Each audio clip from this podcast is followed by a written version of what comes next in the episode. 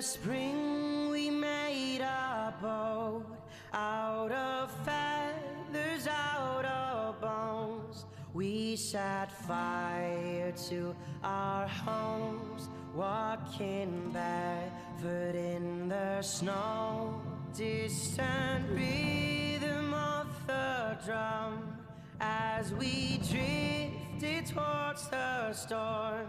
Baby lion lost his teeth.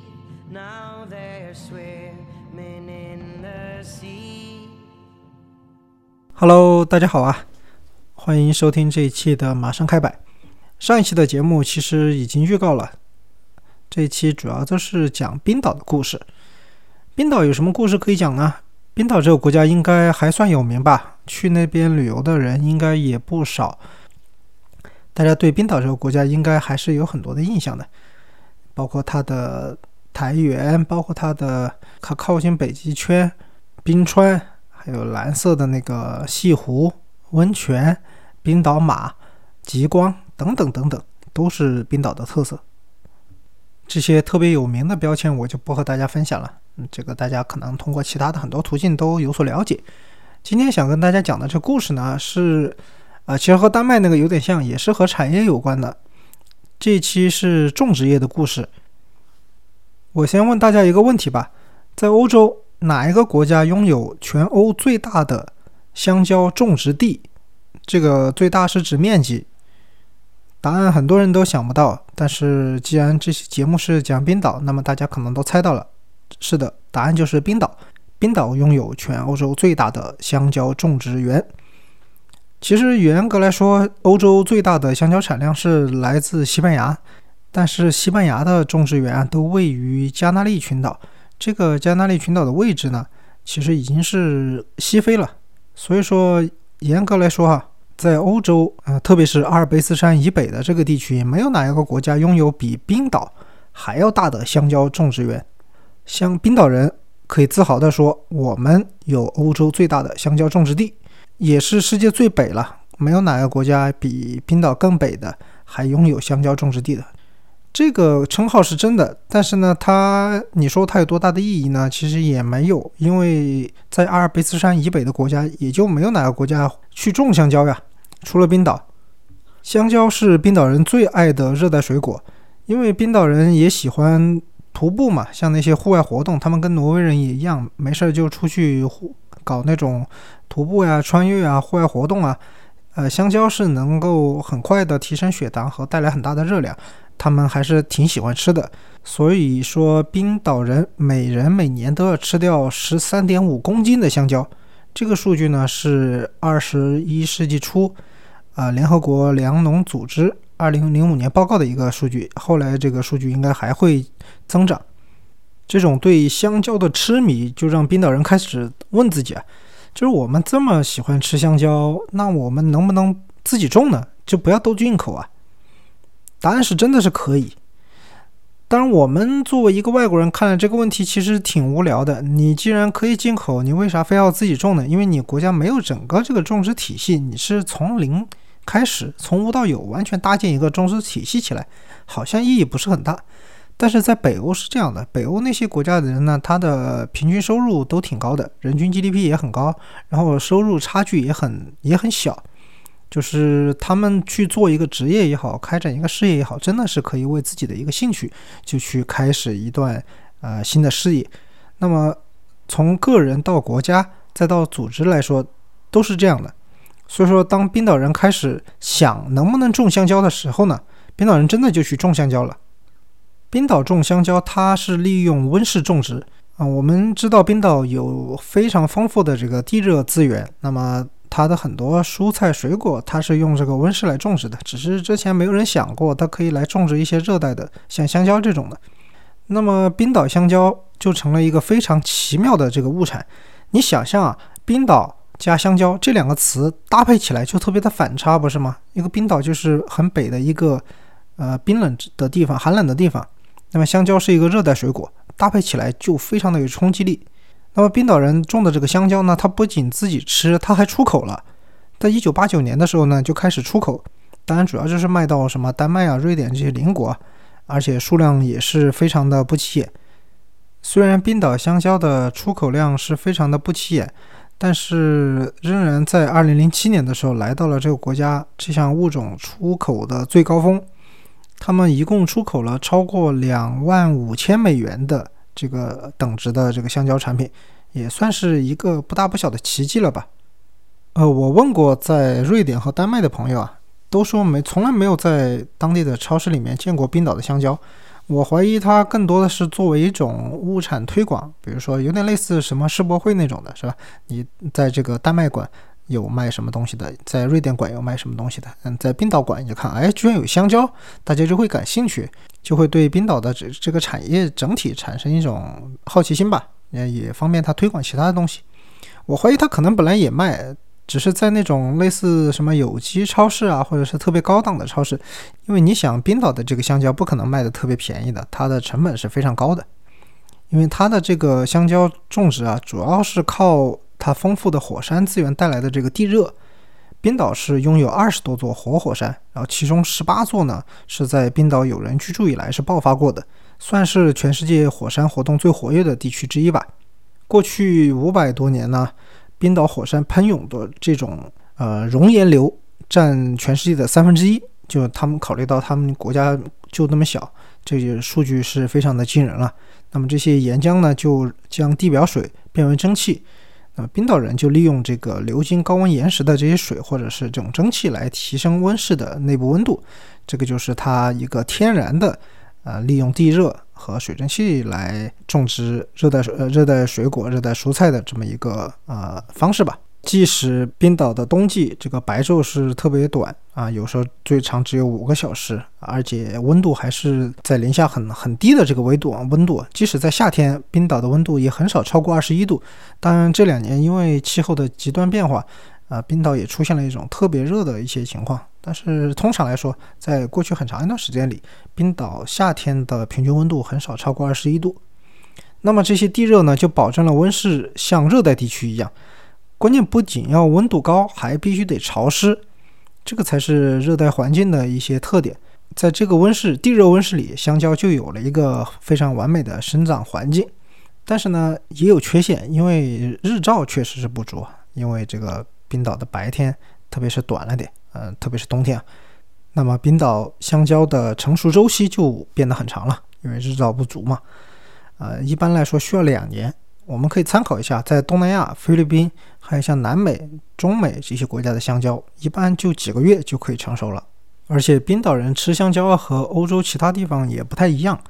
就是它国内市场对香蕉的需求那个曲线啊，是跟欧洲整体来说是相反的。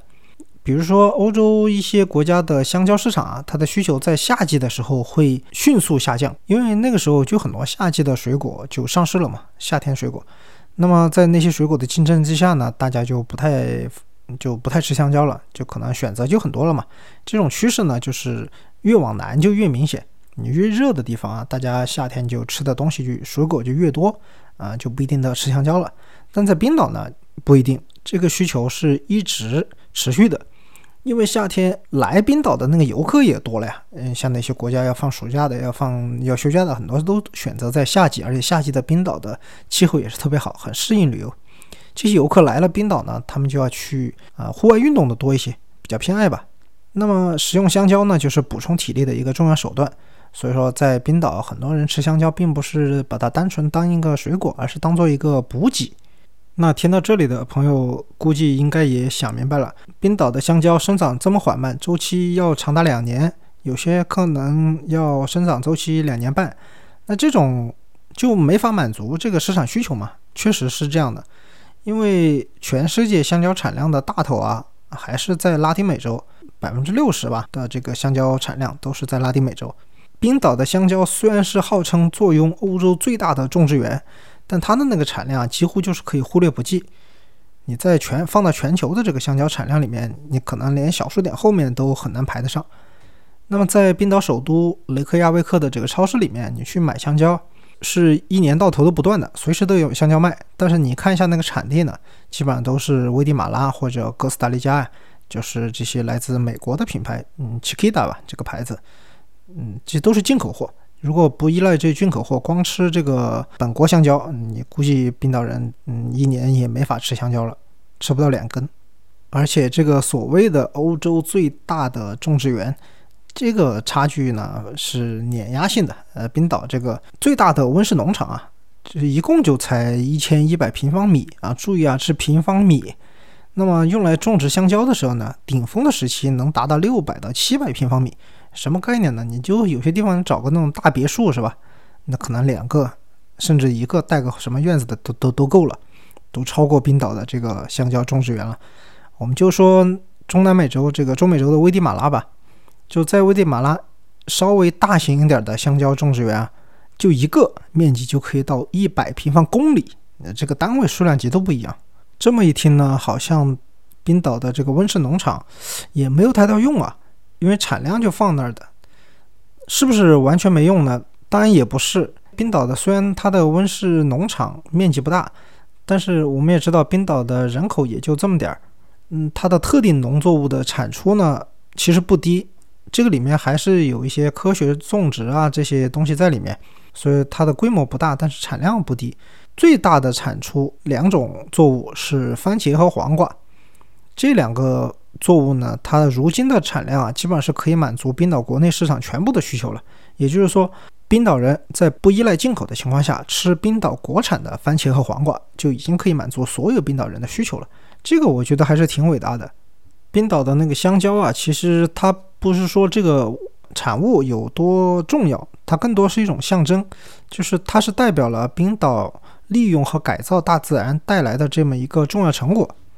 你现在去冰岛旅游的话，它现在有一些特色旅游了，就是去参观那些种植园，看它的一些产出，然后他也给你介绍这个农业是怎么呃发展的，是过去怎么样，现在怎么样。整个已经从那单纯的种植业、农业变成了和旅游观光有关的这种服务业了。所以你看到这些种植园的呢，它就已经脱离了农业本身。冰岛政府呢就觉得这个东西也是一个很好的观光经济的增长点，他们是打造成一个热带景观，这噱头就是你在冰岛这么高纬度的一个快靠近北极圈的一个北大西洋国家，那么你能看到热带景观，这个就非常有刺激性了吧？很多人觉得这就是一个噱头，因为它反差特别强烈，很多人就会有好奇心。那么现在很多温室的农场呢，你只要预约就可以去，一般就玩个大半天吧。他给你介绍一下，一般都还包有一餐。我的一个朋友他也去过，是去的番茄的那个呃温室，虽然是吃一顿也不算特别有亮点的一种餐吧，但是它里面很多都是用的当地的那些温室农场做出来的一些农作物做的这么一些餐。呃，他说虽然。本身也不便宜吧，但是考虑到冰岛这个整体物价，他觉得还是划算的。毕竟就是玩了一天嘛，玩了半天，大半天，然后再吃一顿饭，还是挺舒服的。啊，我另外一个住在瑞典的朋友呢，之前去冰岛的时候，在车上就路过了那个香蕉庄园，他说：“哎呀，很可惜没来得及拍照。”啊，我跟他说，这个你看吧，已经成为一个景点了，很多人去就是拍照的。因为你发什么 ins，发一些其他的社交媒体，你会说“冰岛香蕉”这两个词，简直就是风马牛不相及的，居然在这个地方实现了，还是挺神奇的吧？除了前面说到的什么番茄、黄瓜啊这些蔬菜，还有香蕉，我们还可以在冰岛的那些农场里面见到什么呢？见到咖啡、可可、牛油果这些，就是你平常你根本不可能和冰岛联系在一起的这些作物。非常的神奇，而且冰岛政府呢，未来还有计划，它是准备种植芒果和木瓜，这个完全就是把冰岛热带化了。大家会觉得特别有意思，不但可以吃到东西，而且还可以去参观旅游。它是一个农业和观光业复合的一个产业，新型产业。以后会有很多有好奇心的观光客专门去参观。考虑到冰岛的这个平均开销啊，这个给冰岛整个观光业带来的利润也是不会很低的。观光业对于冰岛来说是非常的重要。我们也知道前些年不是有那个新闻嘛，冰岛这个国家都已经是破产了。但是呢，现在冰岛基本上就是翻身了。它主要翻身还是立足于这个服务业，具体来说就是观光业。冰岛也算是一个啊，我打引号的地广人稀，因为相当于它的这个人口来说，国土面积绝对面积虽然不大。但是也是那种自然资源非常丰富的，你去很多地方都看不到人的这么一个一个国家吧。它的观光资源更多的，它是要把它从那种纯风景的转向体验的这么一个转型。因为那种纯观光的，它带来的直接收益就很固定，因为它的附加值不高。你去看到山，看到冰川，看到极光，然后你会为之付出的额外的消费是很低的。但是呢，如果你强调这种体验、这种文化和这种服务，那这个附附加值就可能会很高。会给整个冰岛的经济结构带来一些很大的促进。前面说的这个香蕉种植在内的这些热带蔬果的这些种植园的一些参观，就是其中的一个。你去超市买一根香蕉，你花不了多少钱，但你去参观一个香蕉庄园，你可能就得抱团，你得用车，还有导游，你在那边得吃饭，然后你安排一个餐，好像它都是给你含了，但是它这个计算成本，它的利润还是挺可观的，远比你在这个超市里面单纯的买这个水果或者是吃顿饭附加的利润是高很多。那么冰岛现在就有很多这种基于文化、基于社区的这些观光服务体验。还有一个比较有代表性的呢，就是咖啡文化。前面也说了，现在冰岛自己也在种咖啡嘛，就是通过这个温室种种咖啡，但是它还是有很多的咖啡豆是需要进口的。冰岛和其他几个北欧国家一样，就是对咖啡的需求量、消费量是非常的高。就整个北欧五国啊，就是人均每年消费这个咖啡，好像是一千杯以上。也就是一天是至少是两杯到三杯吧，然后有些国家可能还多一点，其中就是这个冰岛是比较有特色的，他们的这个人均每年的这个咖啡销量就是消耗量啊，是高于北欧平均水平的。冰岛人就没有那种现在比较流行的，呃，是叫什么早 C 晚 A 还是早 A 晚 C？我一直没有太说清楚这个词。嗯，就是他们就是早上是喝咖啡，晚上真的也是喝咖啡。而且北欧的这个咖啡是非常有特色，他们一般都会选择浅烘。呃，所以说像咖啡本身的那种果味是比较突出的。你喝到他们北欧的那些咖啡，不同地区的咖啡，你可能会有觉得有柑橘的味道，有草莓的味道，有凤梨的味道，有那种水果的香甜气息。这种在其他国家，嗯，是很少有这种。其他国家人也会喜欢喝那个浅烘的这么一个咖啡，但是呢，在北欧是它是特别成规模的，就是大家是有这个共性的。就不太想再过度烘焙的，你烘焙的太过了，你就把咖啡的这个平衡，在他们看来啊，这个当然每个地区的口味是不太一样的，在他们看来就失去了咖啡他们喜欢的咖啡身上的一些特质，就是那种带有比较活泼的酸度和那种比较干净的水果风味。冰岛人对于咖啡的热爱是整个北欧五国里面最高的。我之前看到一个杂志上说，每个冰岛人平均要喝掉呃九公斤的咖啡豆。这个是年均的数据，就它的人均咖啡豆的消耗好像是全世界的前三，第三还是第二，我有点忘了。而且他们不喝那种连锁的，就是比较快节奏的咖啡店，像星巴克那种的，他们就不喜欢。他们喜欢的是那种社区的，呃，大家是在里面体验的一种咖啡。咖啡在他们冰岛的文化里面已经形成了一种社区文化，大家是坐在这里喝咖啡并且交流的。而不是说我单纯为了喝一个提神的饮料买了就走，它营造出这么一个氛围，对游客的吸引力也是非常强的。游客只需要很多去冰岛的欧洲国家是，嗯，游客是非常多的，是占主要的这个数量。他们也是爱喝咖啡的。那么，同样爱喝咖啡的人来到冰岛呢，他就会有一种归属感，他会觉得这里的社区是非常的友好，大家都坐在那里喝咖啡，然后遛狗的狗也就放在外面，什么婴儿车也放在街街道旁边，也不会有什么犯罪。大家在这个悠闲的环境下，体现出的是一种很平和的一种怎么说呢？呃，欢迎外来游客的这么一个气氛吧。那么作为游客，他在这种气氛里面，他的一些消费场景啊、消费习惯也会非常迅速的本地化，他们就不会去老是去算什么的汇率啊什么，因为冰岛的物价其实是真的挺高的嘛。但是你在那么一个氛围里，气氛已经到那个程度了，你就不可能算的特别精，大家也会愿意就说来都来了吧。其实既然大家都是喝咖啡的这么一个轻松愉快的环境，就不要计较太多。而且在冰岛的咖啡馆里面，它配的一些小食。还有一些可能简餐吧，它会标注啊，尽量是用本地的一些产品，嗯，也是一种产业和产出，就是产业后端和前端的一种结合。我虽然是面向全世界各个游各个国家来的游客的，但是我也是在推广冰岛的一些物产。你们虽然不可能从我这里集体采购很多吧，但是我也让游客知道，冰岛的物产它的品质也是非常高的。那么你们回到国内的时候呢，再这么一口口相传，冰岛的整个产业的形象也就上去了。前面说的热带种植园，它不是还种牛油果吗？冰岛的一些咖啡馆，它卖的这个牛油果三明治、牛油果贝果这些，它都是宣称是用冰岛本地的牛油果生产的啊。这个游客就会觉得很很奇妙嘛，因为大家一般都是从什么墨西哥呀那些地方看到的牛油果是多一点。怎么在冰岛这么北边、这么冷的地方也有牛油果？那么这一下就带动消费了。呃，像本地的牛油果呀、本地的香蕉啊，这些都是能给游客带来好奇心的一些食物吧。但是冰岛有些东西呢，嗯，最好就不要太有好奇心。我个人觉得是比较好一点啊。比如说他们的一些特色美食，像那个鲨鱼肉，啊，它是那种发酵的那种鲨鱼肉。这具体做法，就是他们把那个鲨鱼啊，叫什么格陵兰鲨吧，我记得，给它捕获以后呢，就是把它肉埋到地下以后呢，用那个沙子把它盖住，隔绝空气，然后用石头压在上面，这个可以把那个肉里面的一些液体啊给挤出来，挤出来以后呢，再过埋个两三个月吧，发酵了以后就基本上干了，把它切条再挂起来风干就可以吃了。这个就是冰岛的一个特色美食——鲨鱼腌鲨鱼肉吧。我觉得这个东西就非常的北欧，我不知道为什么北欧就有那么多很重口味的东西。你像瑞典的那个鲱鱼罐头也是差不多这种路线的，就是特别臭、特别腥、特别臭。可能就是当年维京时期的那些环境比较恶劣吧，大家也没有其他什么方式来储存。现在气候好多了，嗯，你要去吃新鲜的东西都是没问题。呃，这种东西更多的是代表一种文化属性的。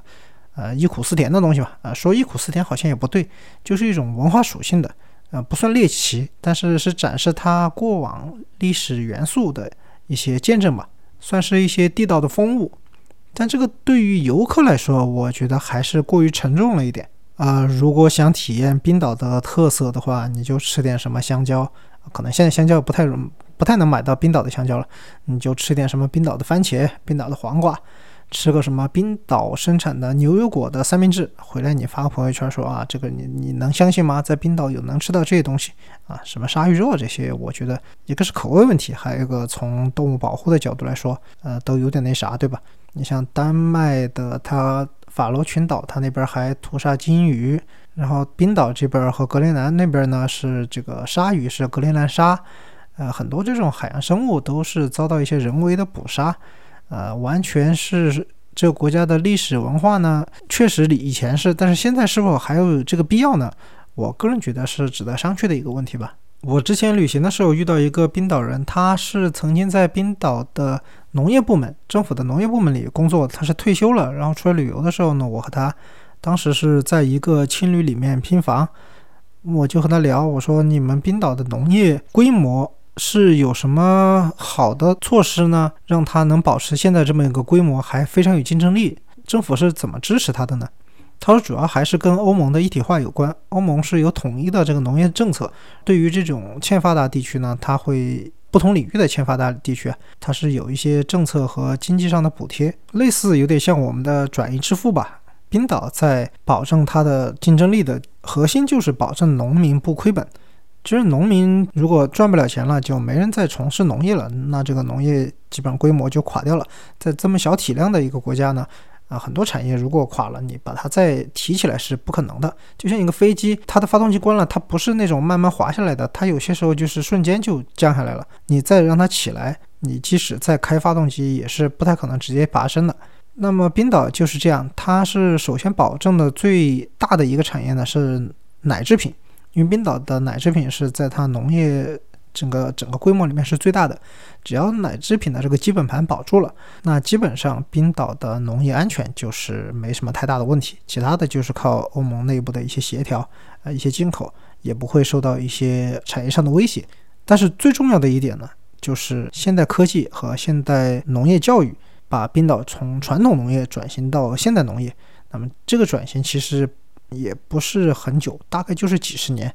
嗯，冰岛的在温室里种香蕉，这个就是其中的一个很典型的例子。像这种利用现代科技进行的一些室内农业，还有一些生态农业、精致农业的发展，冰岛它已经逐渐摆脱了一个完全依赖渔业的这么一个产业的国家。当然，农业也不是冰岛的这个丰富的地热资源唯一运用的一个产业啊。呃，现在冰岛挺出名的，呃，前段时间吧，挺出名的，就是因为它。地热是很发达，然后它电力也比较便宜。挖掘虚拟货币已经成为冰岛的一个大的产业了吧？俗称挖矿，挖矿呢就要设立这个矿场，里面很多矿机，它对这个算力的需需求是非常的高的，它会需要很大的这个能量摄取。冰岛的这个能量呢是完全没问题的，因为它大部分就是来自地下能量嘛，都是可再生的、安全和绿色的这么一个能源，几乎是无穷无尽的。所以说，在这个地方有很多地热的发电站，那么它们产生的这个能量呢，供应这些矿场是完全没问题。但是呢，在这些矿场，它又需要很多的这个降温，呃，很多其他国家它不能满足，它需要一些水冷啊，或者一些外部的降温的设备吧。冰岛就不存在这个问题啊，因为它完全就是靠自然环境都可以降温冷却，整个过程几乎成本是非常的低了。从效果来看。啊，欧洲的一些国家，全世界的一些国家的一些挖矿的公司，他们都喜欢把矿场设到冰岛，因为它这里的能量也好，冷却降温也好，这个能力是其他很多国家是不能满足的。也是它的一个巨大优势吧，所以你看它的很多产业也偏向于这个高附加值的这种科技产业。虽然我觉得很难说这个挖矿也算是一个科技产业吧，因为这个虚拟货币的整个产业也是还是一个非常不稳定和一个灰色模糊的这么一个地带。啊，这种产业是能支持多久呢？现在还不好说。不过像比特币这些虚拟货币和我们普通游客就关系不是很大了。大家去到冰岛的话。除了喝咖啡，可以吃一点当地的特色美食啊！当然，这个特色美食，我个人是把那个鲨鱼肉是刨除在外啊，就没有必要是可以不用去尝试，就是可以吃，但没必要。可能就主要吃点鱼和龙虾吧，因为它也是北大西洋嘛，它大西洋龙虾也是非常有名的。当然，可能单价比你在其他产北大西洋龙虾的这个地方可能就会贵很多。鱼肉也是冰岛的一个特色，还有一个可能很多人想不到，就是羊肉啊。冰岛的羊的养殖资源也是非常的丰富，它的规模也是挺大的，啊，有时候经常能看到羊比人多，所以说买吃点羊肉，然后买点羊毛的制品回国还是比较有特色的一些纪念品吧。虽然价格还是那句话，冰岛的物价就那样，那肯定是比其他的国家是要贵一点的。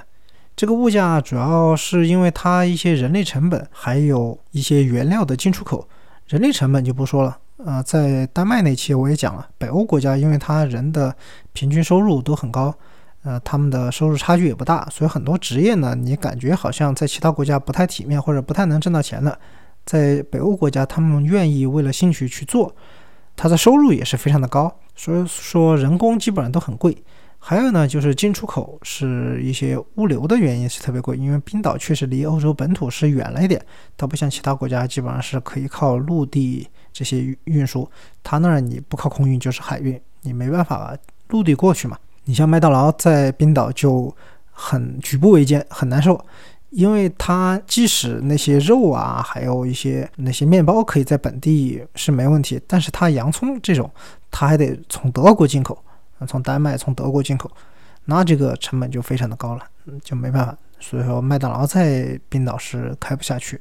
以前国内去冰岛旅游，很多人都是从挪威过去的，因为奥斯陆飞雷克雅未克经常有那种比较便宜的促销的那种航线，比其他地方都便宜点。可能赫尔辛基也有，反正不是赫尔辛基就是斯德哥尔摩和呃奥斯陆飞雷克雅未克。呃，你在这些国家呢，先接受了这些国家当地的这个物价的毒打。再去冰岛就容易脱敏了，你就麻了。你看到那些物价，你也觉得啊，也不是很贵。之前在挪威、在芬兰已经被拷打过了，也算是一个怎么说呢，很有意思的一个事情吧。那么最后来说一下，为什么会做这一期冰岛香蕉的这么一个话题呢？主要是以前我读过村上春树的一篇散文，它是游记的散文吧，是收录在《假如真有时光机》那一本书里的。我印象中是。那文章叫做《有绿苔和温泉的去处》，就是讲冰岛的。它里面提到过一句冰岛的香蕉，就真的是一笔带过的那种，就有一句提了一下。我当时就觉得这个搭配太奇妙了，冰岛和香蕉，我甚至怀疑是不是写错了。我去找了日本的原文原版的那个这篇文章，看了一下，还真的是啊，我就对这个特别感兴趣嘛，就去搜了一些资料，然后整理了一下，当时还写了篇文章。以前做丹麦那期的时候呢，就在想，哎，以前写这个的时候呢，还没有播客嘛，那时候没想做播客。现在既然做了，我干脆就把那个冰岛种香蕉这个事情也和大家分享一下吧。也算是奇奇怪怪的知识增加了，它也不算那种冷知识，也算是一种无用的一些小知识吧。然后通过这个香蕉，也可以看到冰岛的其他的一些产业的发展，做一些故事。同样这一期和丹麦那一样，也没有那种人与人之间的特别多的一些互动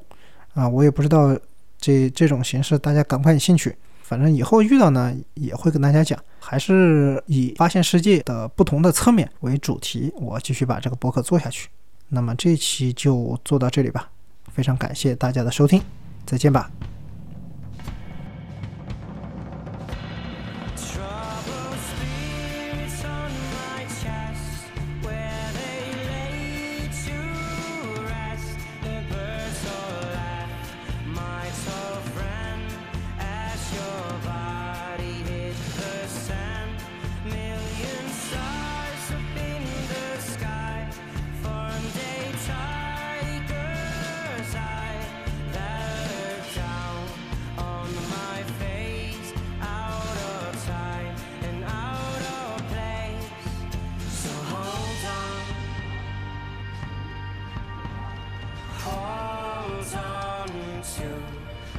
out a way